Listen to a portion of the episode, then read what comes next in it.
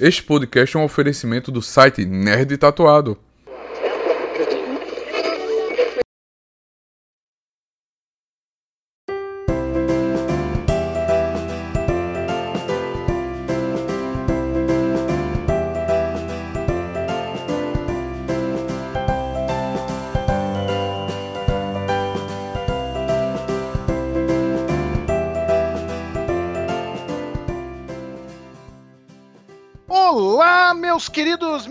Queridas, sejam muito bem-vindos e bem-vindas. Este é mais um Enredo Perfeito, seu podcast de cinema e ocasionalmente de outras mídias, aqui no Nerd Tatuado. Seguimos na temporada de janeiro e na de fevereiro, talvez até na de março, cobrindo aí o prêmio do Peladão Reluzente, do Desnudo Dourado.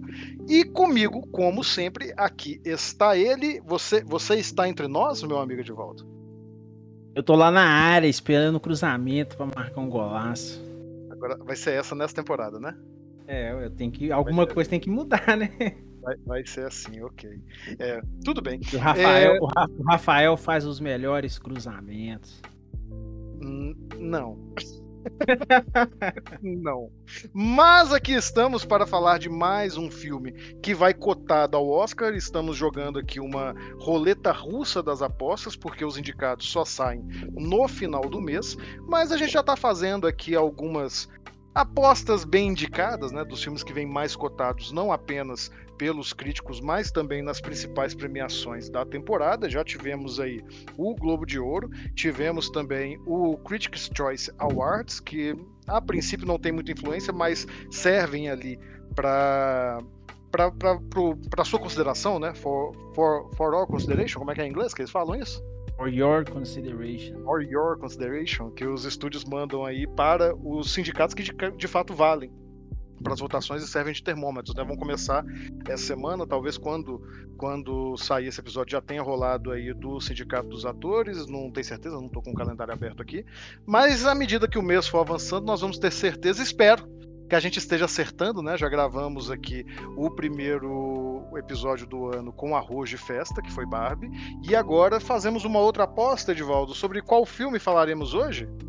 Cara, deixa eu só fazer um, um comentário que assim tava na minha cabeça enquanto eu assistia.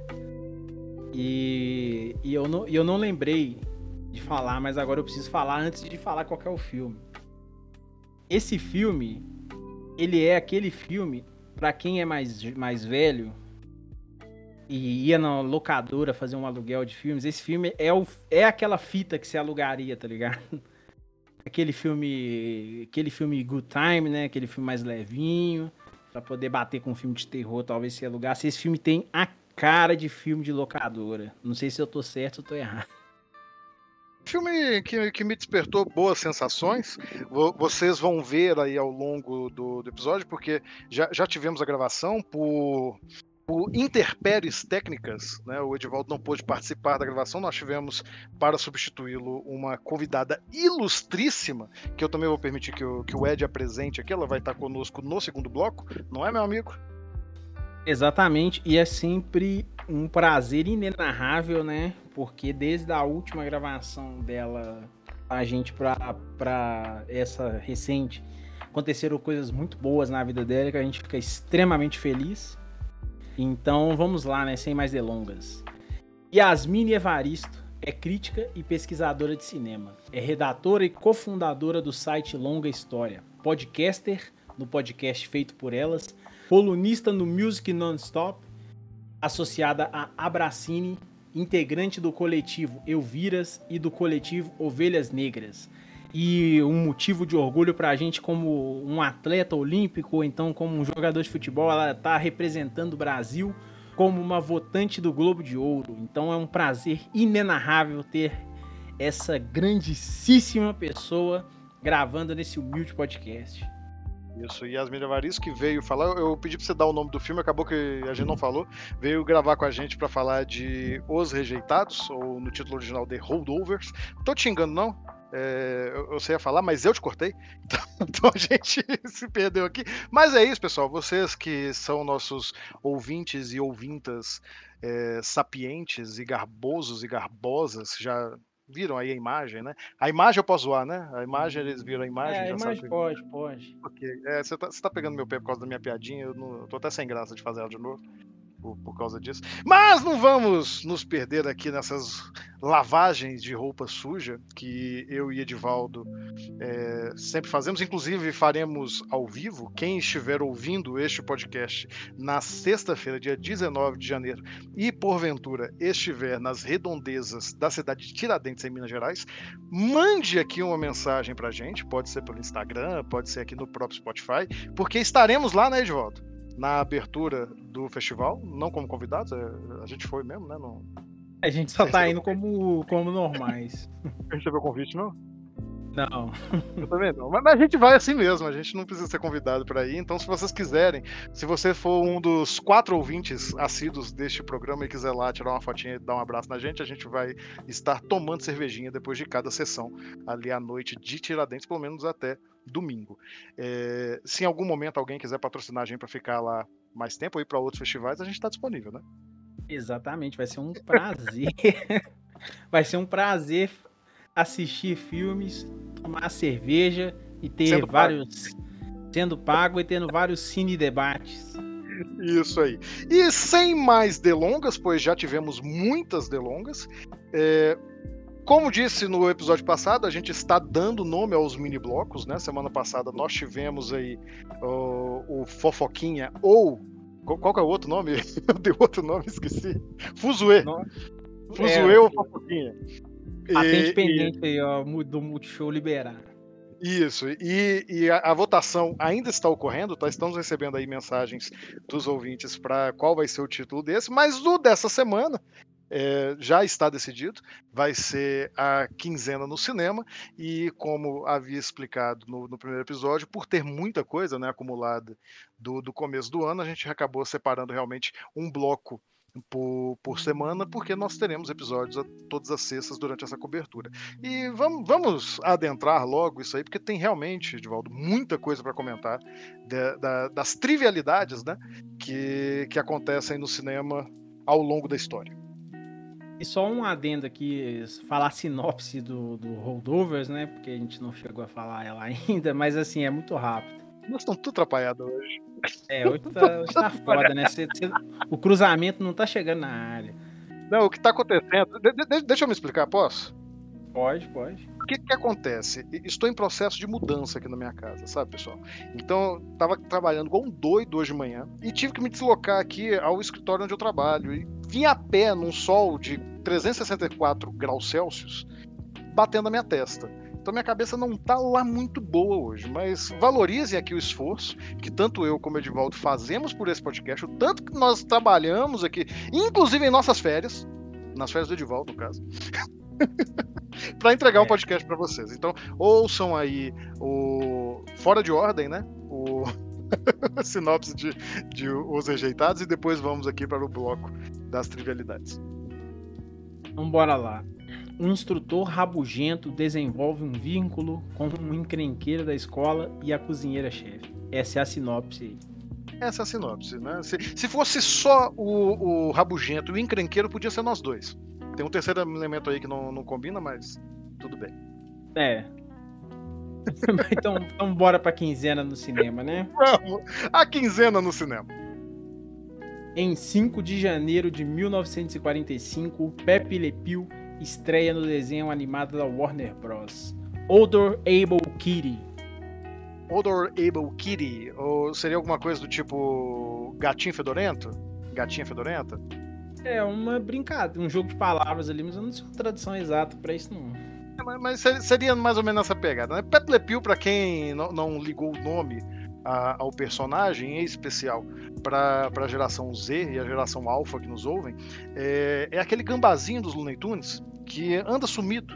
E, inclusive, por ele andar sumido, que eu achei interessante colocar aqui este, essa pequena nota no nosso podcast, porque reflete bastante os nossos tempos. Né? A gente está com uma discussão muito grande sobre politicamente correto e incorreto na, na mídia, né? E, e, é um gatinho, um gatinho, um gambazinho, cuja gag de seu de, do, das suas histórias, né, dos seus roteiros era basicamente ser um stalker perseguidor maluco, né? Tô exagerando? Não. Ele era um stalker perseguidor maluco, numa época em que isso tinha muita graça, e, e ainda tinha certas doses ali de um pouco de xenofobia, né? Porque ele é representado como um personagem francês, naquela velha piadoca de que francês não toma banho, que francês fede, essas coisas assim. É... Então, você gostando ou não gostando, qual seja o seu lado na discussão aí sobre, sobre eh, esse politicamente correto, é uma coisa que está em discussão. Pepe Le Pew, me recordo muito que houve uma discussão grande sobre ele quando ele não participou do segundo Space Jam. Já tem uns anos que saiu esse filme, mas eu lembro que rolou um, uma, uma celeuma muito grande, justamente porque vazou que ele tinha sido retirado do filme por essas questões sensíveis, né? E muita gente tirou na internet, muita gente bateu, falou: ah, gente, é lacração e parará, parará. Eu acho que na época nem tinha esse termo lacração ainda. Bons tempos, né? bons tempos que não tinha esse termo, mas fica aí a, a, discussão e esperamos que em algum momento a Warner consiga revitalizar o personagem, tornando ainda divertido para sensibilidades modernas, porque é isso que acontece, né? É, com basicamente tudo na indústria. As sensibilidades mudam, a sociedade avança, às vezes nem tanto, mas fato é que as sensibilidades mudam e você precisa adaptar ou então a, as histórias dos personagens acabam caindo no esquecimento. Exatamente. Então bora para a próxima? Manda bala. Em 10 de janeiro de 1927, o filme mudo Metrópolis. Não, deixa eu falar de novo. Faz um ponto de corte. 10... Não, não é ponto de corte, não, você vai entender. Em 10 de janeiro de 1917, a obra de arte muda Metrópolis de Fitz Lang estreia em Berlim.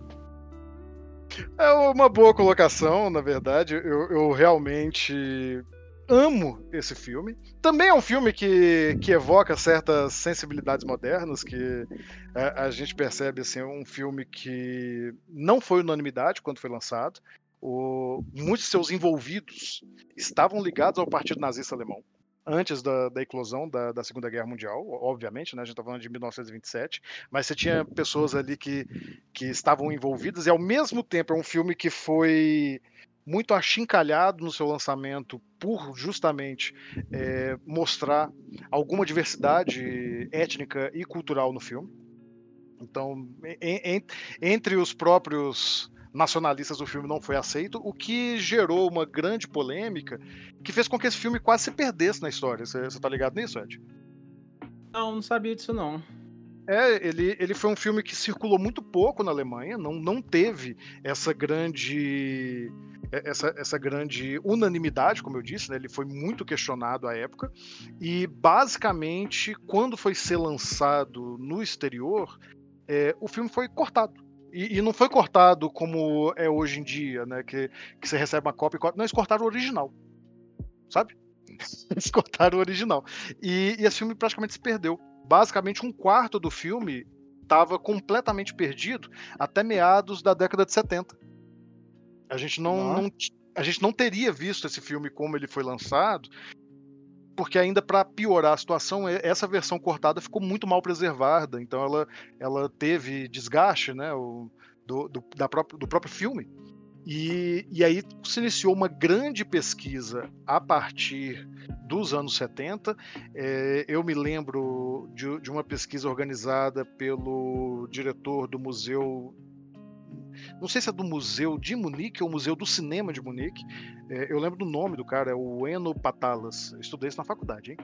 É, que começou uma grande campanha de tentar buscar versões picadas desse filme que estavam encontradas por toda a Alemanha e só em 2000, 2001 mais ou menos foi lançada uma versão que é o que mais se aproxima da, da edição que foi lançada em 27 pelo Fritz Lang. Então é, é, é, um filme que a nossa geração teve acesso a ele, mas que, vamos dizer assim, uns 60 anos, não, não chega a tanto, mas, mas quase, quase 50, 60 anos da, da, da história do cinema, esse filme ficou praticamente inacessível. É uma tristeza, né, a gente perceber que uma arte tão jovem, né, tem tanta dificuldade em manter essa preservação. É foda, né? Mas vamos fazer uma brincadeira aqui, porque eu, eu vi no roteiro que você botou uma notícia que eu acho que é para mim, para eu comentar, né? E eu queria que você desse amanhã, dê a manchete aí da, da do próximo bloco de trivialidades sim, aí, seu bandido. Sim, eu, eu, vou puxar. Em 10 de janeiro de 1999, The Sopranos, estrelado por James Gandolfini como mafioso Tony Soprano, estreia na HBO. Eu coloquei isso aqui, Ed, porque é, é uma pequena nota de rodapé, né? Uma série que ninguém conhece, uma série que não marcou, mas eu, eu sei que ela é importante para você. Cara, ela. Eu acho que eu posso afirmar que é pra história também. Não, eu tava só sendo. Eu tava brincando. Não, não eu entendi, eu entendi isso. Eu tô fazendo graça também. Mas enfim. Cara, o Sopranos, ele. Ele não é o percursor da, da era de ouro, da primeira era de ouro da televisão, né? Como o pessoal gosta de afirmar, da televisão moderna. Porque em 97 veio o seriado Oz, que também é outra obra de arte incrível que tá tendo uma dificuldade muito grande de, de ser acessível, né? Tá difícil, mas corram atrás que é um grande seriado. Mas o Sopranos, ele ele revoluciona a televisão pela pela complexidade de, de criar um de, uma complexidade para criar um personagem, né? Um personagem muito um personagem muito denso com diversas camadas, diversas facetas. Ele vive num contexto de, de criminalidade que obriga ele a manter essa postura. Então até associado mesmo aos filmes de máfia, que a, o seriado não se priva disso, porque os, os personagens gostam do, dos filmes de máfia, gostam do Scorsese, gostam do Poderoso Chefão. Isso é um trunfo utilizado. Mas Sopranos ele marca ele marca a história por ser por ser um seriado corajoso mesmo, de fazer a gente assistir um personagem que é uma figura uma figura desprezível, né? Uma figura detestável, uma pessoa de caráter extremamente duvidoso, que tem ações extremamente egoístas e e mesmo assim a gente se pega hipnotizado, né? Seja pela atuação genial do James Gandolfini, né? Que descansa em paz, mas pela própria coragem do texto, né? A coragem do roteiro de de, de, de fazer essa inversão mesmo de valores, né? Que talvez o, a, o cinema já o cinema já bebia muito dessa fonte, mas um seriado nunca tinha tido essa coragem de fazer o que Sopranos fez. E ele anda em dobradinha com a escuta também, né? Que é o The Wire. Mas, cara, Sopranos simplesmente marcou a história, assim. E as discussões, os série debates aí que colocam ele, dividem nesse pódio entre Sopranos e The Wire, eu estou 100% de acordo. Não acho que nenhuma série que existe hoje em dia é melhor do que isso. E é um grande marco mesmo para televisão. E se você gosta de assistir esse seriado Dame, essas porcaria de true crime aí, ó, volta lá e assiste Soprano e vai entender por que hoje existe esse tipo de, de narrativa na, na televisão. Então, um Viva Sopranos, assistam, está disponível no HBO. Não, inclusive, se, se quiserem que a gente faça um conteúdo dedicado a Sopranos HBO, você pode. Nosso telefone está aqui disponível, tá? Pode, pode mandar para nós aqui. E só um adendo, hein? seriado aqui é difícil de cobrir, né? Não sei porquê, mas tem um outro seriado aí que a gente tinha que estar tá cobrindo, mas não tá cobrindo, né? É, qual que é o próximo tópico? É, né? Então tá bom. Em 12 de janeiro de 1966, Batman, estrelado por o seriado Batman, né, melhor dizendo, estrelado por Adam West como Batman, Burt Ward, Burt Ward como Robin e César Romero como Coringa, estreia na ABC. Isso, também trouxemos essa, essa nota porque sei lá, hoje em dia o pessoal gosta tanto de Batman que espanca a gente, sabe? Essas coisas mais, mais violentas, que eu acho que vale a pena o pessoal voltar para ver como esse personagem já teve uma, uma versão mais lúdica e extremamente divertida, extremamente legal, massa. Baladeira? Baladeira, nossa. Né? Aí é o Batman Feira da Fruta. Também poderia colocar aqui como lançamento do Batman da Feira da Fruta, é, mas, mas, também as sensibilidades modernas não estão preparadas para Batman Feira da Fruta, não. Mas, mas enfim, essa é realmente só uma anedota, não tem muito a dizer. É, é, é uma série que estreou ali no, no, momento em que os quadrinhos passavam pelo Código Reis, né, e, e tinha todo um processo de, de autocensura das editoras para cima dos autores, é, mas para despeito disso, não foi exatamente por isso que o, o, a série tinha um tom mais leve, tinha a ver realmente com a, a noção que se tinha de super-heróis para a TV à época. E, e, é um clássico, é um clássico. O, o tempo fez jus a, a, essa série de 66 do Batman. É, não, não sei como está disponível, acho que está disponível na Disney Plus. Eu acho que está disponível. Isso aqui agora enquanto o Ed vai, vai descobrindo aí, é, vale muito a pena ver. Entrou, entrou realmente para a história, não apenas o Adam West, mas eu acho que principalmente o César Romero, que é um, é um ator de mão cheia, fazendo a versão para mim que talvez seja uma das mais marcantes do Coringa, que eu acho que só, só tem versão marcante, né? Tirando o Jared Leto. Tirando o Jared Leto, todas as versões do Coringa são marcantes. E, e, é incrível como conseguem fazer esse personagem, que hoje é marcado por, por um tom taciturno, né? O, o, o sinônimo do, de, de, um super-herói sombrio desde a trilogia do Nolan, é, ser extremamente leve, divertido para a família e fica aqui realmente outra, outra pequena indicação, ou pelo menos o registro dessa estreia no ano de 1966. Descobriu e aí? Apa e aparentemente ele está disponível numa fonte não é muito confiável, tá? Já vou deixando antemão no Disney Plus, no Amazon Prime Video, no Star Plus e no Claro Video. Então. Ah, não, não. É, é porque, como você colocou ali, ele estreou na ABC. A ABC é um canal que hoje é da Disney. Então entra naquelas coisas sobre direito de propriedade, sabe? O personagem uhum. é, é, da Warner. O Warner é, que detém a DC, né? Mas a série foi feita pela ABC, logo, portanto, você tem o Batman na Disney.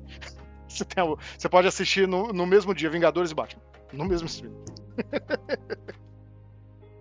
Mas fica aí, fica essa anotação e, e vamos para, para Estamos terminando. É, essa aqui é muito importante, Edvaldo. Eu acho que essa aqui talvez seja a notícia mais importante que a gente separou nesse negócio. Também tem a ver com a Disney Plus. Em 15 de janeiro, a série de TV de 2021 WandaVision, estrelada por Elizabeth Olsen como Wanda Maximoff ou barra Feiticeira Escarlate e Paul Bettany como Visão, estreia no Disney+.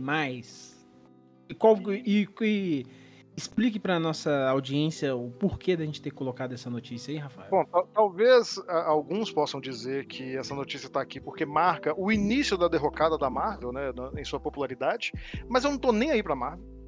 Tô cagando e andando pra Marvel. A verdade é porque este foi o primeiro show de televisão que nós analisamos neste saudoso programa chamado Enredo Perfeito lá no meio, na meiuca da pandemia, que a gente normalmente esquece que aconteceu. É incrível como é que a gente já esquece que aconteceu, né? Tava eu parado em casa, Edivaldo nem sabia que ia fazer parte aqui ainda. Tava é, eu preso. Realmente, não, mas, não sabe. Mas verdade, estava eu preso no, no, apartamento junto com o meu amigo que de vez em quando comparece aqui. Nosso, mandar um grande abraço para ele. Nesse momento ele está tá trabalhando, que é o Lucas Lucan Estevão, né? Já colaborou com a gente várias vezes e tem cadeira cativa aqui por ter participado do início. E a gente estava parado um dia todo assim, ah, vamos gravar um podcast? Vamos. E entramos aí para essa onda terrível de, desse, desse século, né? O verdadeiro mal do século que é gravar podcasts. Você né? anda na rua agora, você tropeça no podcast. Você né? vai na padaria, você compra o pão e o padeiro já fala com você, mas você já ouviu o podcast da padaria? Então, Padacast. Estamos, o Padacast. Já ouviu o nosso Padacast? Então, é, hoje em dia é o mal. E tudo começou por culpa da Marvel. Culpe a Marvel. Essa, essa é a verdade. Esta é a verdade.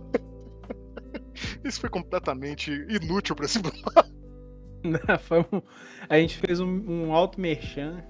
Um alto merchan. Então volte lá, ouça como é que era ruim e volte aqui para falar assim, pô, valoriza, né? Melhorar, os caras melhoraram. O microfone era é. horrível, cara, horrível.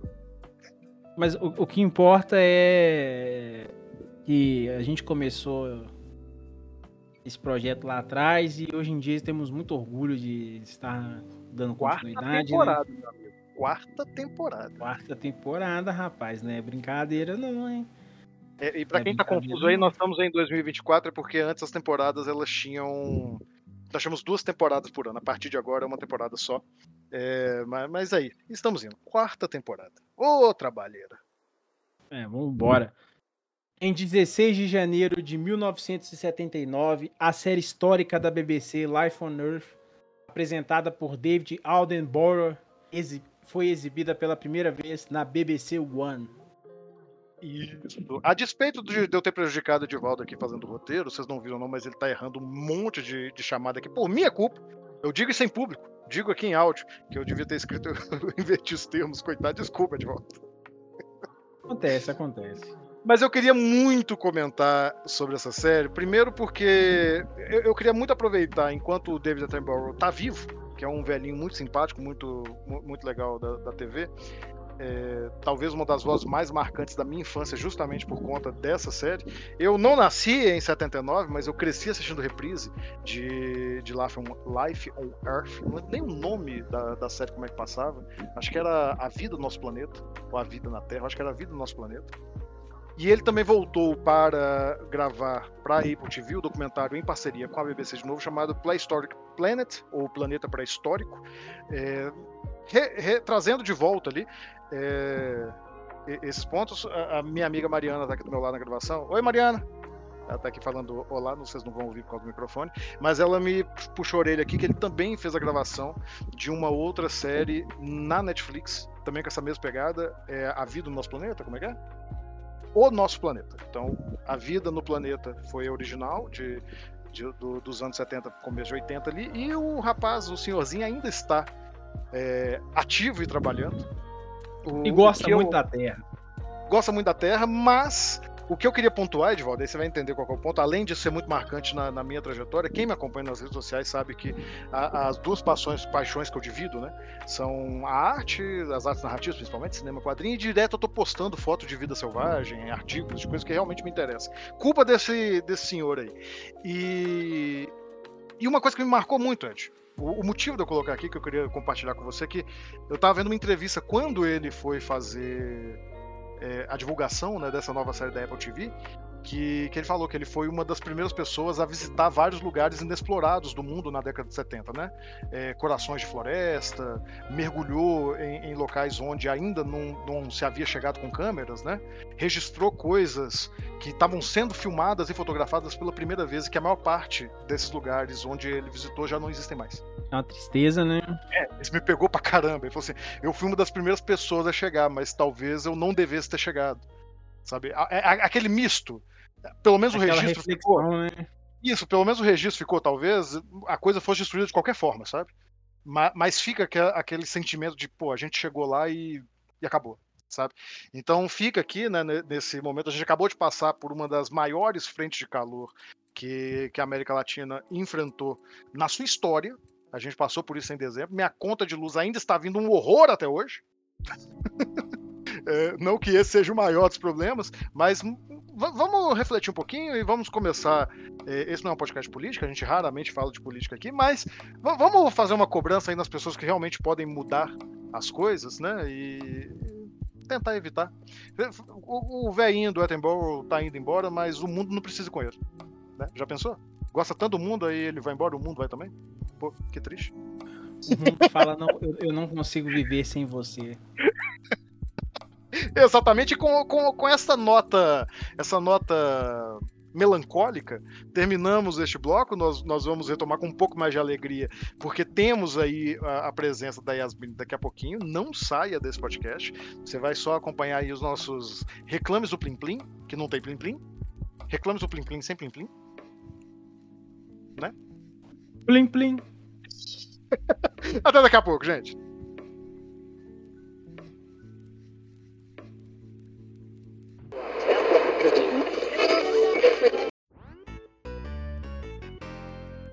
Fala pessoal, Amorim aqui, tudo bem com vocês? Passando para informar que a gente está em campanha no Catarse. A nossa nova dobradinha já está no ar, cover e batedor. Dá um confere, acesse catarse.me barra cover e batedor 2. Dá uma força lá, valeu povo!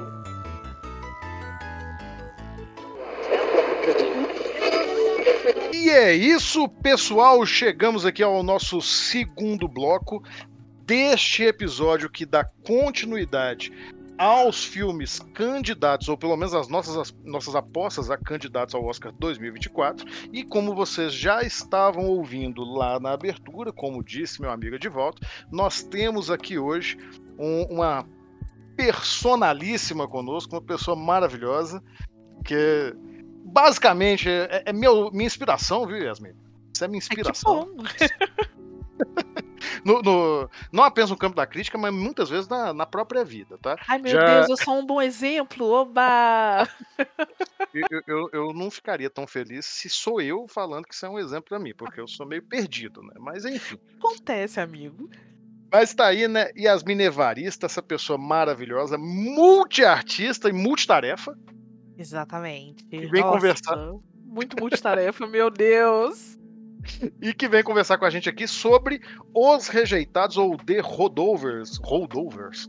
Esse filme. Esse filme que muita gente tá falando que é um filme que não acontece nada, mas que eu amei. Eu acho que você amou também, né? Amei muito. Mas basicamente, conta aí, pessoal, o que, que você amou nesse filme, Yasmin? Então, assim, eu sou muito apaixonada por filmes de Natal, né, gente? Eu sou entusiasta de filmes de Natal, eu sou dessas que fica assistindo até aquelas bobagens da Hallmark, com aqueles roteirinhos já todos prontos, que a gente já sabe o que vai acontecer. E tinha um tempo que eu não assistia um filme de Natal que me tocava tanto quanto Os Rejeitados. É, concordo contigo que ele é realmente um filme que não acontece nada, mas isso é uma característica muito comum dos filmes do Alexander Payne.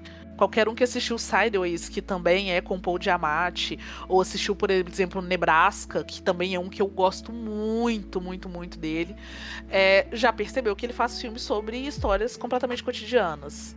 O grande ponto da obra dele é justamente tratar dessas histórias triviais do dia a dia dos personagens dele. Mas sempre tudo muito repleto de reflexões, sempre tem algo muito emotivo, né, ali por trás.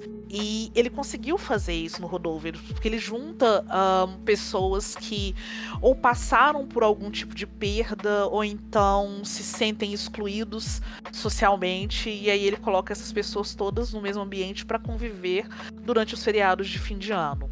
E eu acho que isso só aumenta mais essa potência emocional do filme, porque feriados de fim de ano, Natal, Réveillon, essas coisas todas, são épocas muito marcadas por aquela ideia de se passar com a família, de estar sempre junto de alguém. E aí a gente tem três personagens centrais ali que são personagens que estão completamente largados de lado, né? Você tem uma mãe que acabou de perder o filho na guerra do Vietnã. Uh, você tem um professor que é uma pessoa extremamente solitária, cheia de manias, de uma pessoa difícil, né? Porque o personagem do Paul Diamante não é um personagem que a gente gosta dele de cara. Na verdade, a gente fica meio incomodado com ele. Isso é ótimo. E aquele garoto que foi deixado de lado pela mãe, que acabou de casar, interpretado pelo Dominique Sessa. Um, e também vive uma série de outros conflitos por conta da história que ele tem com o pai, essa ausência que o pai tem na vida dele. Então é isso, é o filme das pessoas completamente derrotadas que encontram entre si uma possibilidade assim de, de, de resistência e de seguir em frente a partir daquele ponto. Eu acho muito legal é, você puxar essa temática do Natal, né, que permeia o filme todo, e falar como eu, essa data onde normalmente a gente está falando sobre conviver em família e celebrar e tudo isso, mas também é uma data que na vida real, né, na, na prática da vida real, uhum. é, é, também uma época marcada muito por um sentimento de solidão para muitas pessoas, não necessariamente que tenham passado por perdas tão marcantes como as que estão no filme, mas é, é, é existe um outro lado, né? Ao mesmo tempo uhum. que você tem uhum. toda essa celebração, toda essa alegria, isso também evoca muitas vezes, às vezes até realmente é, em pessoas que não têm uma inclinação muito grande, medicalizada para a depressão, mas que também evoca esse, esse sentimento de solidão aí. Uhum. E também como o filme ele se liga e aí, como ele enfatiza isso muitas vezes ao longo do filme, a, a sua ligação com uma corrente filosófica chamada estoicismo, né? É, fica, fica jogado no filme. O, o, o personagem de Amate dá o, o Meditações do Marco Aurélio para todo mundo, né? Você tem essa piadinha no filme. Sim. Que, que basicamente é o guia do estoicismo e que. É, busca não a, ao alcance da felicidade, né? Ou, ou essa realização pessoal, mas sim uma satisfação através da virtude moral e da serenidade, né? E, e, e, eu também achei legal você falar que a gente não gosta muito do personagem do, do Giamatti. Eu, eu gostei dele logo de cara porque eu também sou um professor chato ignorante e profundamente feio até, né? Às vezes, né, o jeito como eu, eu acho incrível como é que o Diamante ele consegue se caracterizar de forma feia, sabe? Não é nem da aparência dele, não. Ele passa uma cara de professor de segundo ano abarrotado na vida. Sim, sabe? e eu acho que tem tudo, a postura, né? O jeito como ele anda, o jeito que ele gesticula, o tom de voz, ele tem uma coisa de falar assim, dar ênfase em algumas palavras que. Sim, sim, são. Tá nos nervos. Ah, exatamente, é irritante, né? Ele é irritante. Eu acho que o grande ponto do, do, do, da personagem é essa, assim. Ao mesmo tempo que ele é uma pessoa muito carismática, você vai conseguindo descobrir esse lado de uma pessoa muito querida nele, né? Eu, eu acho que isso é o principal motivo do filme funcionar não acontecendo nada, né? Como a gente brincou que é um filme que não ocorre nada. Uhum. É, é um filme onde basicamente você para e, e você assiste como se você tivesse ali passando por aquele momento monótono com os personagens, né? Uhum. Mas o que carrega é justamente um, um, estranho carisma que todos eles têm. Então, ao mesmo tempo que, que o filme ele vai nos provocando a, a essa ânsia de não gostar dos personagens, seja por vários motivos, né? É, uh, o fato do, do professor ser irritante, o fato de todos os alunos serem um bando de adolescentes que por si só já é um motivo de afastamento, brincadeira, os nossos ouvintes mais jovens, mas é verdade. É, eu sempre digo o conselho do Nelson Rodrigues aos jovens, né? É, envelheçam. É, esse é o conselho que ele dá aos jovens, envelheçam e rápido. Mas, e, mas até mesmo, para mim, a melhor atuação do filme, que, que é da, da, Vini Joy Randolph, é assim que fala o nome Isso. dela? Da, é, da Vine Joy Randolph. Ah, viu? Tá vendo? Quando tem alguém que pronuncia direito. Ah, é pronto. Mas, mas, né, porque eu aqui o Divaldo, quem ouve já sabe, a gente com pronúncia é um terror. É, para mim, a melhor atuação do filme, eu acho que inclusive é a que tem mais chances realmente de, de catapultar aí um, uma vitória no Oscar para esse filme. Concordo. É, tem capinando tudo, né? Tá, pelo que eu sei, tá, tá ganhando tudo até agora, né? Ah, tá sim. É, pois é. E, mas mesmo ela, que tem uma história muito tocante, muito marcante, com quem a gente vai tendo uma, uma empatia muito grande no filme. A primeira aparição dela é, é uma aparição bruta, né? Uma aparição. Uhum.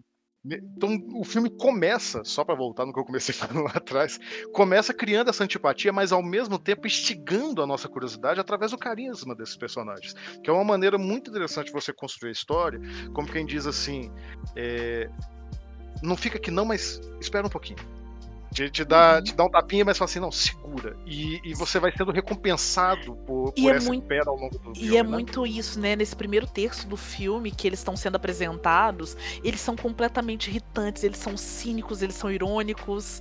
Eles são pessoas que eles estão ali não pra gente gostar de cara, e eu acho que isso é uma estratégia muito importante para o filme funcionar. Porque se ele já colocasse ali todos os três personagens como três pobres coitados que estão passando por uma série né, de, de, de coisas na vida, é, não funcionaria tão bem. Eu, eu, eu, desligava o, o, o, o, streaming, eu saía do cinema. Quer dizer, sair do cinema não sairia, que hoje em dia o cinema tá caro, né? Mas, Exatamente. É... Mas você já ia fazer aquela cara feia, assim, já ia fazer aquela anotação do bloquinho, assim, hum, não está funcionando. É, o, o, o, melodrama barato, né? Corre-se o risco de cair no melodrama barato, e o que eu acho realmente legal aí, como você pontuou o cinema do Alexander Payne, é que ele não cai nesse melodrama barato.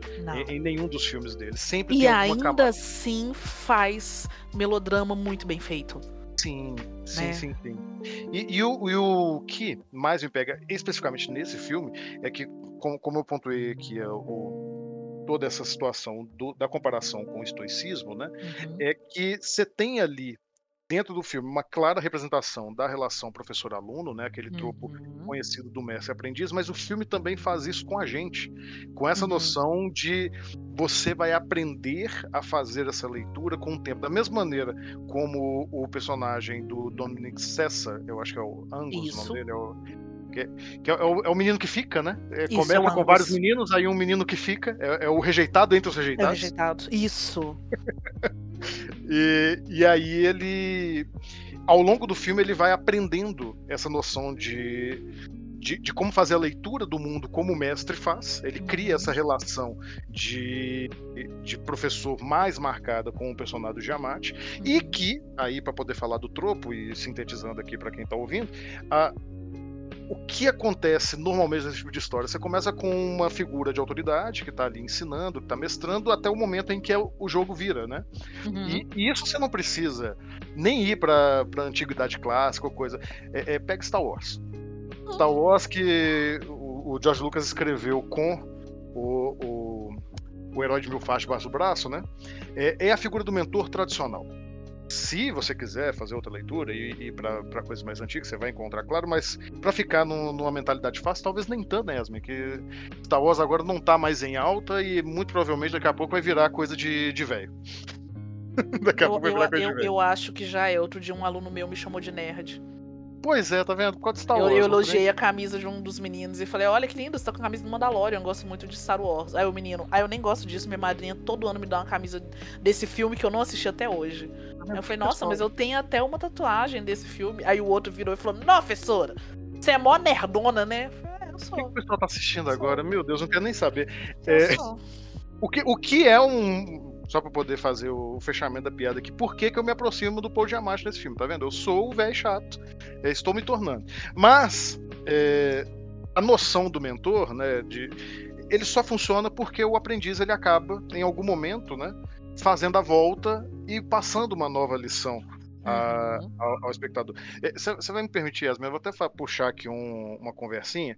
Que aconteceu na, na, metade do ano passado, né? Uhum. É um episódio muito problemático da crítica ao jogo do Homem-Aranha. Não sei se você chegou a ver. Não, não cheguei a ver, não. O pessoal fazendo umas reclamações que a gente sabe que as reclamações estão sendo feitas é não tem exatamente uma conotação de história, mas sim uma conotação sobre o novo protagonista dos jogos, que é o Miles Morales. A gente sabe o que, que isso evoca em muita gente, né? A gente uhum. sabe o que, que isso uhum. trata pessoas, mas que ocorre justamente esse tipo de jornada. Pra você que não jogou, eu também não joguei. Eu joguei no YouTube, sabe? Uhum. joguei vendo gameplay. no YouTube é ótimo. Joguei no YouTube. É, mas que justamente é todo, tem toda uma passagem sobre como o Miles vai ganhando protagonismo, ensinando ao Peter Parker aquilo que o Peter Parker já sabia sabe? Esse tropo característico, quando você tem um mentor, o mentor passa por uma grande crise uhum. e, e aquele aluno que aprendeu com ele faz ele ver aquilo que ele mesmo havia ensinado. Mas eu acho isso muito importante, porque a gente que está lecionando, a gente está em sala de aula, está em escola, lidando com alunos, a gente precisa de entender cada vez mais que, óbvio, existe uma hierarquia, até para existir um certo controle, uma certa organização, mas lecionar é uma via de mão dupla. Exatamente. Né? Eu tô em uma semana de, de trabalho com adolescentes e, cara, o tanto que eu aprendo com esses meninos. E, e se inclusive você quiser mandar um beijo pra eles, pode mandar um beijo, fica à vontade. Um tá? beijo pras minhas bestas ferozes. Nossa, gente. Minhas bestinhas ferozes que hoje me tiraram do sério. Mas é isso, a galera toda que tem muito potencial e que até no meio das confusões todas, dessa fase caótica que é ser adolescente, eu acho que a gente vê isso muito né, bem detalhado ali no personagem do Angus. É, que eles têm muito para trazer, eles têm muito para ensinar pra gente sobre empatia. Eles têm muito a ensinar pra gente sobre uma visão de um mundo que a gente não vive, porque é o momento deles viverem isso. E, e isso é expresso literalmente no filme. Eu puxei é, toda essa história sobre Peter Parker e, e o Miles Morales no jogo, porque é, tentando de novo fazer esse paralelo entre um, um, produto altamente mainstream e um outro que muitas vezes é entendido como um cinema de arte que é meio inacessível, né? Uhum. Para ver que a mesma história, pelo menos o, o mesmo objetivo está sendo tratado ali, né? Porque o, o que ocorre ao longo dessa jornada, se dois terços do filme inteiro são sobre o personagem do Dominic Sessa aprendendo com esse mestre, né? Uhum. No final, o que acontece é o giro. No final é por conta de tudo que o Paul Giamatti, né? O personagem dele é o Paul, né? É Paul, é é Paul, Paul. mesmo? É, Paul, Paul mesmo. Uhum. É, o, o, é, ele me lembra demais o professor de português que eu tive. E aí eu fico o tempo todo lembrando o nome do meu professor quando eu vejo. Mas o, o que acontece é que no final ele acaba dando é, vazão ao mesmo aprendizado que ele passou pro garoto, uhum. para que ele possa finalmente ir atrás do da vida dele, né? Do sonho da vida dele. Da liberdade dele. Né? A primeira coisa que ele consegue fazer ali no fim desse aprendizado é ser livre. É a primeira vez que ele consegue verbalizar os incômodos dele. É a primeira vez que ele consegue é, é, falar sobre os problemas dele. Obviamente. Eu acho que tem uns diálogos lindos, assim, sabe? Por exemplo, a questão do mau cheiro, né? É que ele é tão espontâneo do Nossa, garoto falando com ele, ah, você cheira mal e tal, etc, sei que lá, e ele vai falar, ah, eu tenho uma doença assim, assim, assado. E tal. Aquele assim é super espontâneo, não é um momento que toca aquela musiquinha triste do Chaves, não. Ali acontece entre duas pessoas que estão aprendendo de uma certa forma se amar, cada um com a sua particularidade. Isso eu acho lindo demais. Momentos. Isso acontece em vários momentos. Você, você, tem esse momento, você tem o um momento da, da briga no bar. Que não desenvolve numa briga efetivamente, mas que, que o garoto é salvo pelo professor, e aí em um momento pra frente no filme você tem o inverso, em que o professor é salvo pelo aluno. Pelo aluno. no- no- Tem aquela que sequência na colega. festa de Natal. Nossa, me pega Que é demais. lindíssima, gente. Aquilo ali são os três, assim, completamente engajados. E aquele quarto personagem que depois, né, se torna meio que um afeto, um namorado da Mary. Né? Né, Tem, e- tem uma cena linda também pra mim, que é ela deitada na cama conversando com a irmã, que tá grávida. Muito forte. Olha a quantidade, né, de momentos, assim, que a gente tem. E momentos completamente possíveis, completamente inseridos dentro de uma realidade, né? Uma ficção conseguindo trazer a realidade de uma forma muito suave. É, e, e- e foi bom você puxar tantas cenas da Mary, porque é, parece, pelo menos se você observar apenas o núcleo principal ali dos dois personagens, parece que ela tá deslocada, que ela é só um, uma agente de mudança. Mas não, na, Uhum. na verdade ali ela tá sintetizando de uma maneira muito mais crua todo o processo que eles passaram, porque se a gente tem ali uma relação de professor e aluno, no caso dela, o- essa relação ela se dá com a própria vida, né? Uhum. Porque ela não tem. Como, como personagem, assim, sa- saindo do tropo da, da, da- função dela e mais pro que ela representa mesmo na, na história. É, ela, ela não teve esse processo de formação que, evidentemente, os dois têm pelo privilégio deles. Uhum. É, ela é uma funcionária da escola, uma funcionária várias vezes demonstrado como sendo maltratada, ainda que ela esteja em posição de liderança. Sim. Ela lidera a cozinha, mas ela lidera a cozinha. Então, Uhum. para os professores, ela, mesmo que seja o, o professor mais pede nela, se sente superior a ela. E eles falam isso várias vezes. Você tem isso marcado no filme, Uhum. no, no momento que um dos alunos fala isso, né? Vai tá Uhum. convidando ela para comer aqui com a gente. Uhum. E, e ao mesmo tempo ela tá passando por uma dura lição da vida Uhum. que ela não tem a ajuda que os dois têm para poder lidar, até porque nenhum deles vai conseguir ajudar ela, ainda que você tenha essa boa vontade a partir de certo momento do filme, deles estarem ao lado dela e apoiarem, Uhum. a dor dela é tão de uma dimensão tão grande. Que a única pessoa que vai processar e lidar com ela é ela. Não sei se você concorda comigo. Concordo. Enquanto o Paul é o mestre acadêmico, ela é uma mestra da vida. Concordo plenamente. Porque ele vive no ambiente acadêmico, ela vive no percurso que a vida dela tem. Eu acho isso fabuloso. Inclusive, me fez lembrar muito Cowboy Bebop. Ah, é por quê? Por conta dessa coisa de três personagens completamente solitários e um gradativamente mudando a vida do outro. Eu pensei muito na relação, por exemplo, a relação do, do, do Paul com o Angus me lembrou a relação do Spike com a mocinha, que eu esqueci o nome. Ela é muito jovem, ela sabe muito bem o que, que ela tá lidando, mas ela tem uma vida bem diferente e tá passando por situações muito semelhantes às quais o Spike já passou. E aí você tem o, o- a personagem da Mary, me lembra muito o personagem do. Eu esqueci o nome, do cara que pilota a, a nave. O, é o Jet Black. É, o Jet Black, exatamente. Ok. O Jet Black, é. Que é isso, é o cara que tem ainda um outro tipo de história de vida. Ele não teve os privilégios, porque o Spike vem de uma família com posses. Aquela outra menina também teve uma série de oportunidades.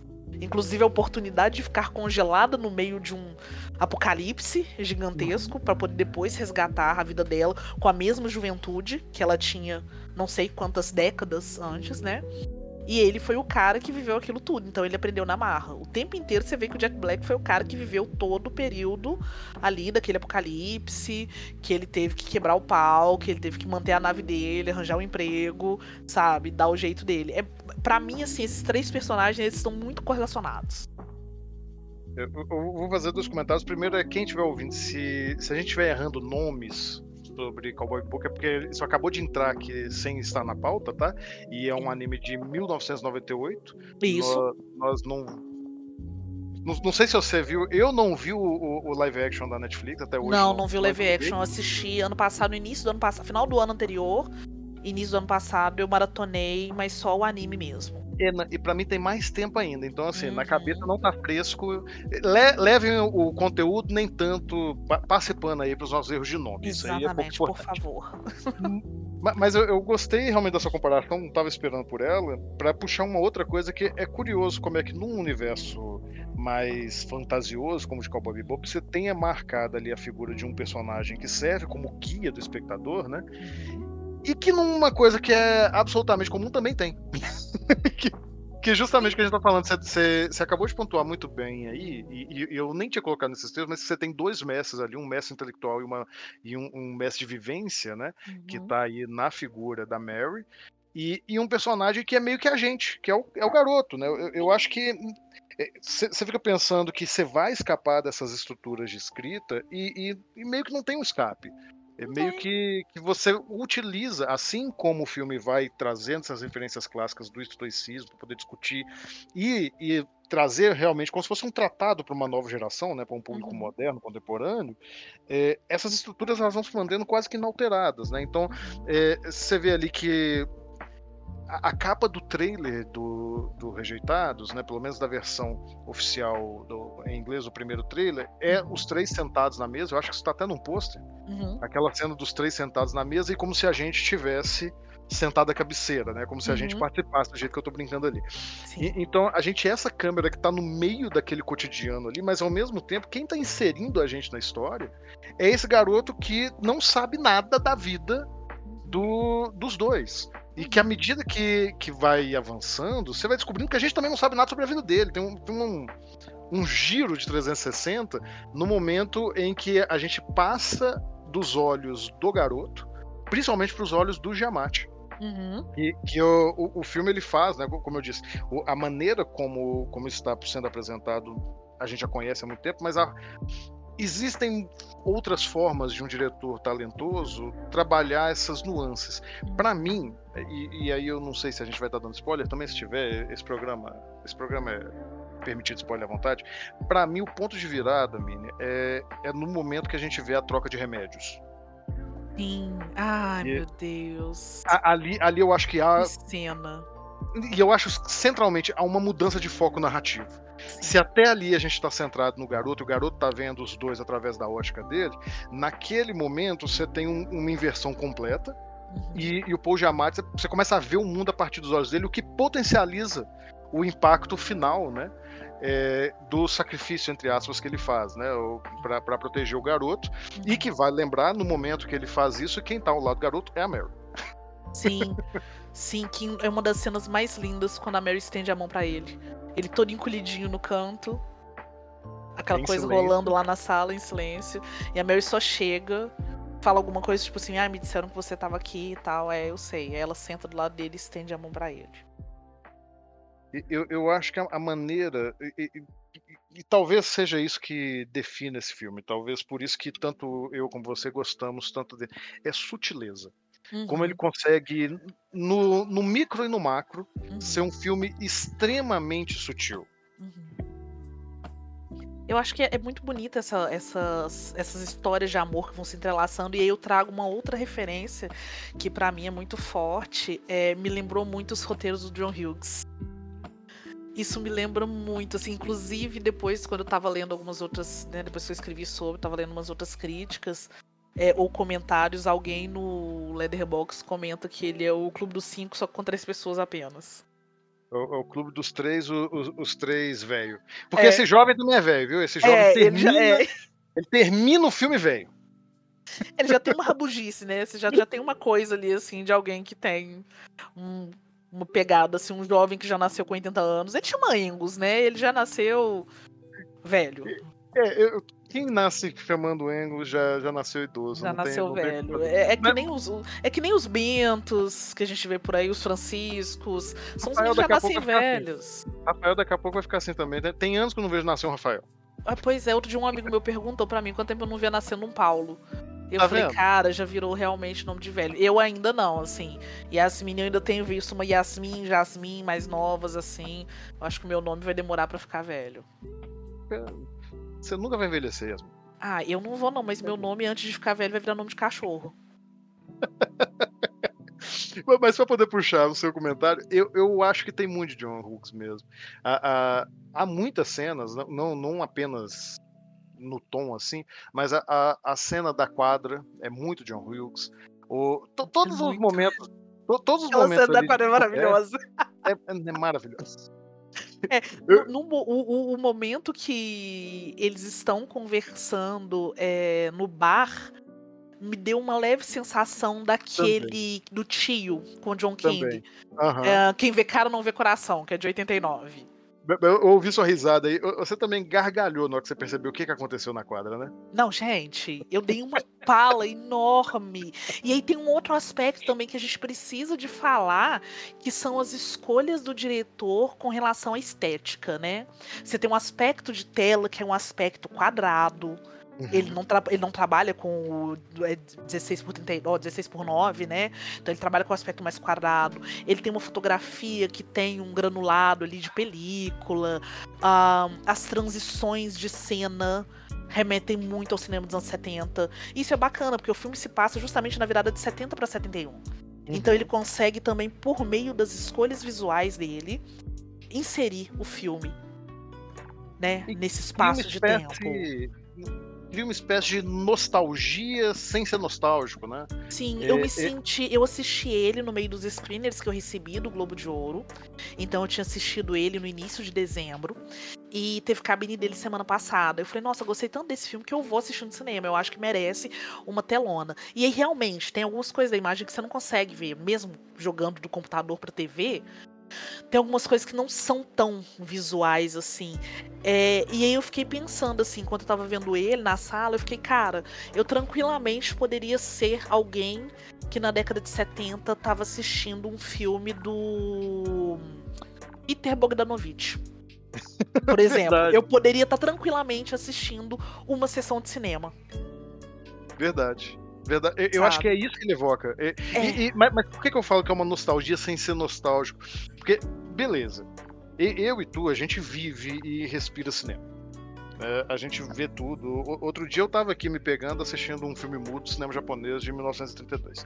Ah, A gente é. A gente é maluco. Mas é. pro grande público, é, como a gente tava brincando aqui sobre Star Wars e sobre nomes e tudo, a- as, coisas, as coisas passam e se tornam coisa de velho, né? São, são meio que esquecidas ali, bem como o, o filme também mostra ali. Uhum. Então eu, eu acho que ele consegue provocar, mesmo num público que não é aficionado pro cinema, que não tem toda essa gama de referência, Uhum. é- essa, essa nostalgia meio difusa, sabe? Porque não é uma nostalgia na pegada de Stranger Things, que popularizou a nostalgia nos Cara, streams. eu e- ia falar e- justamente isso. É diferente do efeito Stranger Things. Você não pega a referência pela referência, sabe? Você sente um clima. Isso, sente um clima. isso, aham. É exatamente isso. E aquele filme que vai te abraçando, assim, ele vai te carinhando ali, de repente, quando você vê, ele já te aconchegou ali, sabe, num abracinho, e você só tá curtindo realmente o que tá acontecendo, você tá descobrindo sobre a vida com aquelas pessoas, você tá refletindo sobre a sua vida, né? São muitas pessoas muito comuns, né? Você tem muitas emoções que são muito genuínas. Então, assim, você observa eles ali vivendo momentos de raiva, de desprezo, de alegria, de tristeza, de superação. Não, E eu vou te falar, viu, Yasmin, com base em tudo isso que você falou e nessa reflexão, que eu, eu não tinha feito, tá? Acabou de vir agora esse lance do clima. É, aqui no podcast, normalmente a gente dá muita dica factível de contação Uhum. de histórias, né? Uhum. Ah, utilize um recurso X para ter um efeito Y. Ah, se, se você fizer a correlação A mais B, logo o leitor ou o espectador vai entender C. E, e Uhum. que muitas vezes, quando você está escrevendo, você tem essas formulinhas que são colocadas Sim. ali. Mas o, o- Eu acho que a gente. Nesse filme que não acontece nada, a gente chegou aqui num, num ponto que é uma das coisas mais difíceis de se escrever, seja com papel e tinta ou com lente de, de cinema. Uhum. Que é você conseguir passar uma sensação que seja única, porque aí não tem fórmula. Aí, aí não dá pra você dizer faça exatamente como foi feito nesse filme que você vai ter o mesmo resultado. Não vai. Então, então aqui fica um, um- Se for pra dar um conselho, às vezes a gente para aqui pra dar conselho de escrita, Yasmin. Acho que no, no você participou, Ah, a gente não chegou a ótimo. falar isso. mas, mas se for fazer um conselho dessa vez, seria. Faça o que esse filme faz, sabe? Observe o mundo com essa sutileza. Que de alguma maneira, em alguma hora, você vai acertar. Basicamente seria isso, porque nesse não tem como você dar um conselho efetivo. Faça É. assim que vai dar. Não, não dá, não dá, E não. é isso, por mais que a gente tenha três personagens tomados por três histórias tristes, cada uma ao seu modo, é, são outras coisas que emocionam a gente. São os Sim. olhares, são as palavras, são esses gestos, né? Esse gesto da Mary estendendo a mão, o gesto da questão da troca dos remédios, né? Até ali no início mesmo, aquela briguinha dos meninos ali na, na, no corredor, naquela coisa de estamos indo passar férias com a família. Você tem uma série de gestos que são gestos extremamente comuns, mas que são gestos de afronta e são gestos de afeto, né? Então, assim, não tem uma fórmula para isso, não tem. Aí eu fico pensando um pouco, assim, no, no, Que não tem nada a ver, mas eu vou citar aqui é o Tarantino, que eu lembro de uma entrevista que ele deu, não lembro para quem, mas que alguém pergunta para ele como que ele escreve os diálogos, né, os famosos diálogos do Tarantino, e ele fala que ele escreve como se ele fosse essas duas pessoas, entendendo, né, o lugar de cada uma delas, o que que elas falam, qual a experiência que elas têm, mas que chega num ponto que aquele diálogo para de pertencer a ele. O diálogo só flui. E aí é claro que assim, né, tem um jogo ou outro. Ele mesmo fala que ele faz jogos ali de rimas, de cadências, que aí é uma questão muito mais da literatura entrando, né, na, na- no cinema. Que é a forma como essas pessoas vão se expressar e vão criar uma musicalidade. Ele usa isso, né? Ele fala de musicalidade. Uma musicalidade que vai atrair, que vai prender o espectador. Mas ao mesmo tempo que ele controla essas coisas, ele tem completamente uma perda de controle porque os personagens tomam vida. E eu acho que é isso que acontece nos rejeitados. Aqueles personagens tomam uma vida assim, e de repente eles estão apenas existindo. Eu, eu imagino que o Penn dirigindo deve ser muito isso, assim. Ele deve, obviamente, entregar isso pros atores, ali, fazer a preparação dos atores e tal, etc. Mas eu acredito que em algum momento as coisas devem fluir, e ele deve só deixar e, e se tornar tão espectador da obra dele quanto a gente. E, e com um elenco desse pra dar conta também tá maravilhoso. Fica aqui. Oh. Já, já quero apontar aqui minha, minha quase certeza da vitória aí em atriz coadjuvante e da minha torcida. Vou dizer que minha torcida, tá? Minha torcida, assim, eu vou cravar aqui. É Paul Giamatti pra melhor ator, não vai ganhar. Mas fica aqui no meu coração. Pois é, nossa, eu, eu- olha, de verdade, eu queria muito ver o Diamante ganhando, porque o Diamante é um cara que eu já acompanho ele há um tempo, assim, de. de... Eu gosto muito de tudo que ele faz, eu gosto muito sempre que ele aparece e tal. É, e tem algumas cenas que são muito, assim, cenas. Ah, super preferidas minhas de cinema, de filmes, e eu nem tô falando de, de filmes icônicos e clássicos, mas filmes no quais ele aparece. E tem duas específicas que eu gosto muito, muito mesmo. O Espetacular É- Homem-Aranha 2. Hã? O Espetacular Homem-Aranha 2, eu sabia. Não, não é o espetacular. Não é o espetacular Miranha 2. Não podia perder essa chance. Nada contra, inclusive. Conheço pessoas que gostam. Não, eu, eu só te interrompi pela piada, pode falar, desculpa. Meu Deus do céu, gente, eu tive que rir dessa muito, e muito, muito mesmo. É, eu gosto dele no. Aí Você me fez até esquecer. Não, lembra aí, eu não queria fazer isso. Mas é que eu não podia perder. Não, eu gosto muito dele no Duets. No. Duets ele é o cara que sai. Ele literalmente sai de casa pra comprar cigarro e não volta.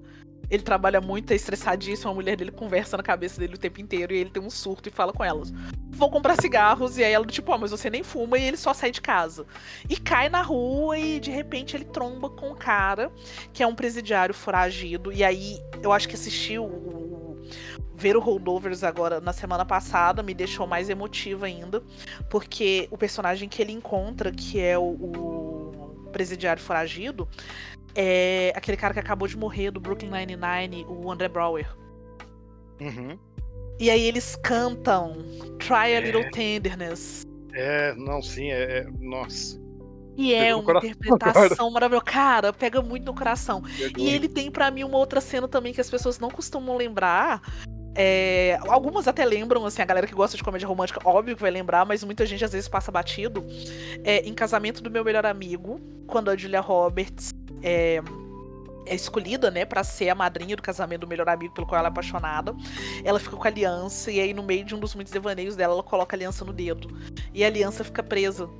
Aham. E aí ela tá em crise, assim, ela, tá, ela quer conversar com o cara no hotel, e ela não consegue, e aí ela tá meio assim, chateada, aí ela senta no chão, e aí passa esse cara, que é um garçom. E aí eles dois sentam e conversam, e ele tem uma conversa com ela, bem assim, do tipo. Coisas da vida, quais rumos que a vida deve tomar, quais rumos que a vida toma e a gente não espera e a gente não aceita, mas a gente tem que lidar com isso da melhor forma possível. É, e aí é isso, assim, que ele, ela pergunta para ele se ele tem um cigarro, e ele acende o cigarro e os dois fumam esse cigarro batendo um papo. É uma cena curtinha, mas eu acho que foi a primeira vez, é a primeira vez que pelo menos eu lembro de ter visto o Paul Diamante em cena e falado, nossa, velho, que cara, que cara massa, quero ver mais coisas com ele. Eu, eu, eu queria muito poder indicar aqui o pessoal a, o, o, disco de soundtrack de Duets, porque a, a, esse filme tem canções maravilhosas, não, não apenas a que o Paul Giamatti canta, é essa que você uhum. lembrou, mas tem, é, é fantástico. Mas infelizmente eu acabei de fazer uma busca aqui e não tem esse disco no, no Spotify. É, no não, não tem. Não, é isso que eu ia falar. Você consegue encontrar a sua playlist, porque outro dia eu tava procurando o Feeling Alright do Hugh Lewis. Uhum. Que ele canta junto com a Gwyneth Paltrow, tava procurando e não achei. Ah, desculpa, Feeling Alright não, é Cruising. Aham. Uhum. Pelo que eu tô vendo aqui, você tem algumas aqui no, no, no nos álbuns da Gwyneth, né? E uhum. algumas outras estão soltas assim, mas não tem completo, infelizmente. Aí fica aí, vocês vão ter que ver o filme. Que, que lástima, que lástima, vão ter que ver o filme. É, mas eu só queria pontuar aqui pro, pro Spotify, para seja quem tenha o direito aqui das canções, que deveriam colocar. Eu amo quando eu abro o Spotify e tem a, a, o soundtrack de, de, algum filme que eu gosto. Às vezes eu coloco aqui para trabalhar, às vezes só para parar aqui, é maravilhoso. Inclusive, para mim, tem uma das melhores versões de Sweet Dreams, que é a Maria Belo cantando, super sensual, assim. Nossa, muito maravilhosa. Gostosérrima por mais por mais discografias e soundtracks no, no Spotify para a gente poder se divertir aqui. Mas é isso, Yasmin, já, já vamos encaminhando aqui para os finalmente. Eu queria pontuar uma outra coisa que você nem percebeu, mas você deu o título aqui do episódio, tá? Ah, é? é deu. É, vai, vai ser o é, a sutileza do gesto a sutileza, a sutileza do, gesto. Vai ser, vai, ser, vai ser o título aqui do episódio. Se você chegou até este ponto podcast e veio por conta desse título maravilhoso, agradeça a essa mulher maravilhosa. Oh, e... gente. e é como a gente vai agora para os nossos finalmente aqui junto com o Edivaldo, Yasmin, eu queria aproveitar a sua companhia para pedir uma indicação para os nossos ouvintes, pode ser aí um, um, álbum, uma série, um filme, um livro. Na Não verdade, precisa. eu quero dar duas indicações. Pode. Manda pra você que manda. Então, a primeira indicação que eu quero dar é que eu tô lendo, eu falei do Tarantino, né? Eu tô lendo no momento o, a novelização do Era Uma Vez em Hollywood. E eu tô amando, porque se você gostou do filme, com toda certeza você vai amar o livro, porque ele complementa várias coisas que não passam no filme. Fora que é assim, muita, mas muita referência de cinema dos anos 60 para você assistir, porque o filme e a novelização se passam em 69 e você tem todas as referências do que as pessoas estão assistindo. E aí eu digo para todo mundo assim, prestem atenção no personagem do Cliff, que no filme é interpretado pelo Brad Pitt. Prestem atenção nele na hora que vocês estiverem lendo, porque ele é o cara extremamente humilde, mas ele é o cara que tem o maior conhecimento possível sobre cinema dentro daquela história. Inclusive eu amo na hora que ele fala que ele é apaixonado com aquilo Kurosawa e começa a listar. Gente, no livro tem uma lista do top 5 dele de Kurosawa. É maravilhoso. É escrito pelo próprio. Escrito pelo próprio Tarantino. Ai, nossa. Então, assim, e aí outra coisa, né? A galera fica aí super triste que o Tarantino tá falando que vai aposentar. Não fiquem tristes. Se esse cara continuar premiando a gente com esses livros, essas novelizações maravilhosas, cara, pode aposentar com tranquilidade, passar os próximos 30, 40 anos só escrevendo novelização. Eu, eu vou, vou, colocar na... na. Na verdade, eu vou fazer o seguinte, Yasmin. Eu vou, eu vou publicar muito em breve, e já fica aí a dica para quem quiser me acompanhar nas redes sociais. Eu tô querendo fazer uma lista de livros indicados pelos amigos. Fica atento, você ah, no meu Instagram. Massa. Eu vou abrir. Você já tem lugar cativo lá para fazer indicação para mim, tá? Que esse ano, esse ano, nós vamos fazer uma cobertura literária também extensa aqui no site. Bacana. Só terminar então, esse ano. E eu acho também, assim, acho também não, só comentando com vocês que eu estou montando, não está pronta, que só vai estar pronta quando eu terminar de ler o livro. E como eu sou uma mulher que está fazendo pós-graduação, pagando matéria da graduação, dando aula, desembolando projetos, eu estou lendo quando dá tempo. Mas eu estou montando uma lista no Letterbox com todos esses filmes que são citados no livro. Ai, Inclusive, estou tentando colocar referência de em qual página os filmes são citados. Manda pra gente, a gente compartilha Trabalham. aqui no, no podcast. E, e, e lembrando que já foi atualizado. Aham. Não, mas de verdade, pode mandar aqui agora, a gente coloca o disclaimer lá que tá sendo atualizado. E... Ótimo, manda sim. Pode, colocar, tá? E, e sua segunda indicação? Minha segunda indicação é um filme que tá na Netflix também, chama Doce e Sangrento. O título dele em inglês é Lio. E ele é a refilmagem indiana de Marcas da Violência do David Cronenberg. Eu Você estava preparado pra isso? Não, não, não. Eu, eu, eu vou desligar aqui e vou assistir agora. É maravilhoso. Então, quem interpreta o protagonista é o Joseph Vijay, que é um galãozão, um pãozão, assim, gatão, tipo Viggo Mortensen mesmo, é no Marcos da Violência, só que indiano, obviamente. E tem aqueles exageros, aquelas coisas que a gente viu no RRR, gostou bastante, de pancadaria coreografada, cenas em câmera lenta, muito sangue, essas histórias que partem de um ponto e de repente tá num outro ponto completamente diferente. É, E é isso, ele é dono de uma cafeteria, ele protege animais, e aí de repente ele é acusado de ser um ex-gangster. E aí ele tem que enfrentar esses gangsters que estão tentando matar ele e a família dele, gente. As cenas de ação são maravilhosas. E quando eu falo assim, ele luta pra proteger a família, ele literalmente luta. Assistam esse filme. É muito, muito gostoso. Eu tô em choque. Esse filme tá disponível desde 2 de dezembro na Netflix, eu não tinha visto Sim. ainda. Vou corrigir esse Estreou. problema agora. Estreou no finalzinho do ano. Vou corrigir esse meu erro fatídico agora. Assistam, Yasmin- gente. Muito maravilhoso. Tá aí a dica. agradecer imensamente aqui por ter participado. Como sempre, as portas estão sempre abertas. É, é, só para fechar realmente aqui, é, indica aqui, pessoal, onde é que eles podem te encontrar. Você que é multifacetado, onde você está publicando, o que, que você está fazendo. Fa- Então, eu faça tenho. Hora do Jabá. Tem um site com os meus amigos que é o longahistoria.com.br. Nosso site está neste momento passando por uma. Não é uma reformulação, mas ele está passando por uma série de manutenções. Mas ele está no ar, dá para você ver as críticas que foram escritas até o ano passado. É, vocês conseguem me achar também nas redes sociais, Instagram e Twitter. Twitter eu uso menos, mas uso o Instagram muito, Yasmine com Y. E de vez em quando eu solto umas resenhas também no Instagram do Coletivo Ovelhas Negras, que é o ovelhasnegras.com C-O-L. Então vocês conseguem me encontrar nesses três lugares. E nos links da bio, vocês vão achando publicações em outros sites, como por exemplo Music Non-Stop, que eu sou colunista mensal. O Entrando Numa Fria, que eu não estou escrevendo no momento, mas que tem várias resenhas de livros lá, que eu escrevi nos últimos 5, 6 anos. Ou seja, tem bastante lugar aí para vocês verem meu trabalho. Maravilhoso. Yasmin, mais uma vez, muito obrigado. Nós vamos encerrando esse bloco aqui, mas compartilhem, comentem e façam suas reações aí no Spotify sobre a presença dessa pessoa maravilhosa. Muito obrigado Eu que agradeço. e vamos lá.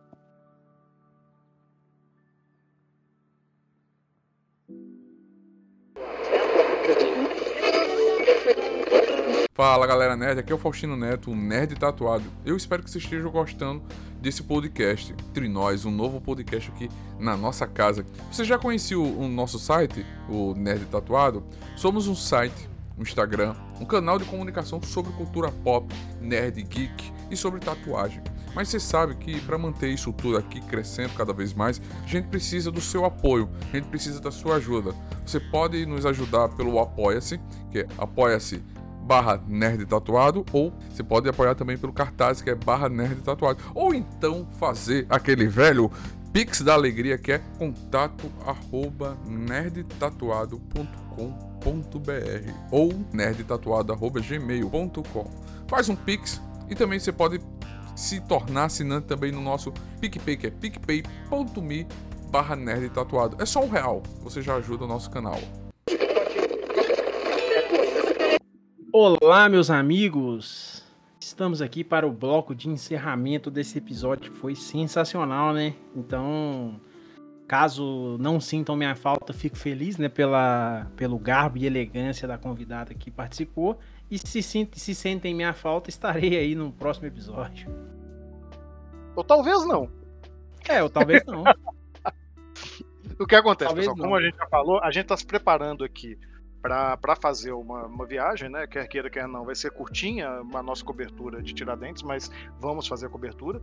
E, paralelamente a isso, estamos aí a pleno vapor, acompanhando a temporada de premiações e fazendo aqui esse especial pro Oscar. Nem sempre é, a gente dá conta de tudo. Então a gente tem, agradece muito que a gente tem esses parceiros que estão sempre colaborando com a gente.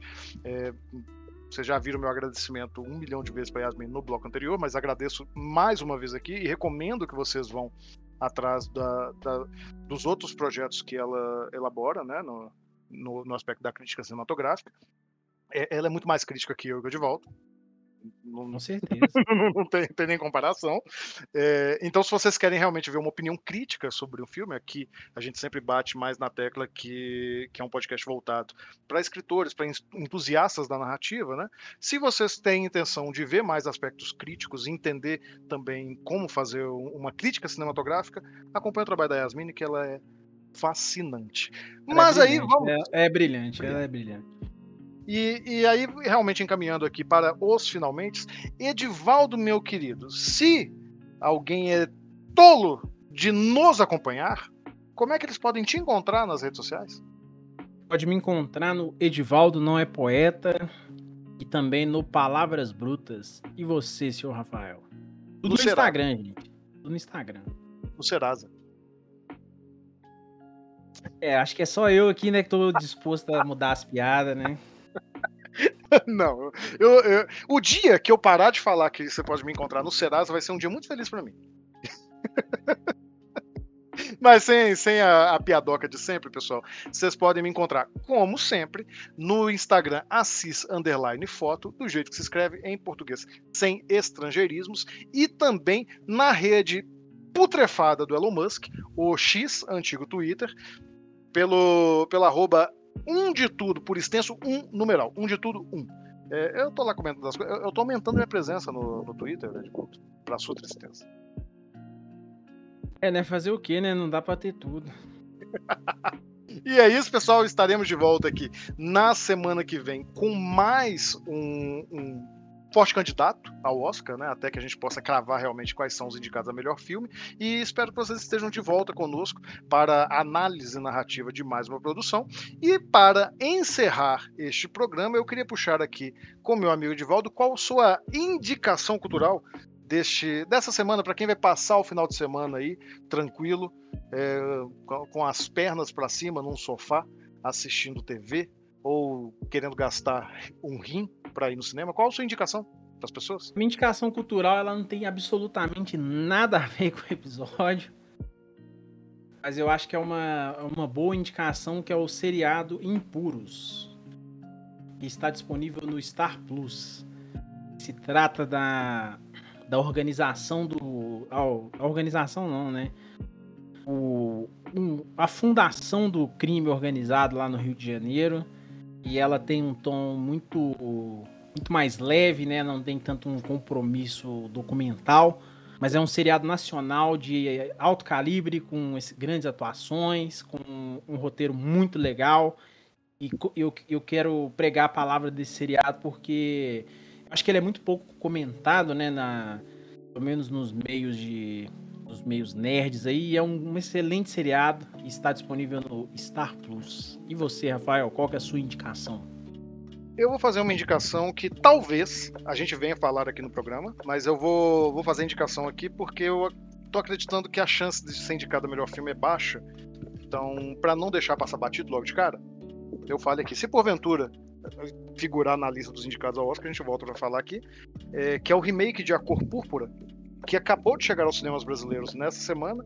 Eu já tive o prazer de assistir ao filme e é fenomenal. É fenomenal. Eu já gostava muito da versão dirigida pelo Spielberg, né, que é a versão mais famosa. Foi um fenômeno cultural nos Estados Unidos e, por que não, no mundo também. E, e agora acabou de ter um remake pelas mãos de Blitz the Ambassador, é difícil falar esses nomes. E é um nome, é... é um nome imponente, né? Muito, mas com um elenco maravilhoso. Eu, particularmente, é, é, é, difícil apontar aqui qual foi a melhor atuação do filme. As premiações vão, vão colocar com certeza algumas pessoas indicadas aqui, mas o que mais me marcou foi o trabalho da Danielle Brooks e da Hailey Bailey, que vem de uma temporada sendo muito achincalhada por fã chato, depois que ela interpretou a Ariel no último filme A Pequena Sereia da Disney. Que mandou bem demais, mandou muito bem. Por isso que eu tô indicando esse filme, porque é, é, é esta, esta jovem, não vou chamar de menina, não, porque já, já é uma mulher adulta, mas hã? já é mãe, acabar de me puxar a orelha aqui, e, e ela é simplesmente fenomenal. Em, em, tudo que essa mulher faz, seja cantando, seja atuando, é incrível. Então fica realmente aqui a, a minha a indicação para que vocês assistam, tá? Se tiverem oportunidade, vão ao cinema, vejam a Cor Púrpura, porque é, é um filme maravilhoso. Ele conta a história né, de um, da, da personagem principal, a Sally, que se separa da sua família por conta de abusos do marido e que tem o apoio de, da, da cantora Shug Avery, isso e enteada dessa cantora, né, para encontrar as forças e reconstruir laços nesse momento é, em que ela se, se descobre realmente sendo capaz de superar todas essas opressões né, que ela vivenciava. Então fica aqui minha indicação para vocês. E, e, espero até que ele consiga cavar uma indicação de que é um filme que eu acho que vale a pena a gente fazer até uma comparaçãozinha entre essa versão e, o, e esse remake né, e a versão do Spielberg. Tudo tranquilo aí, meu querido? Tranquilo. Bora! Bora, este foi mais um Enredo Perfeito. Te vejo aqui na próxima sexta-feira. Um grande abraço! Tchau!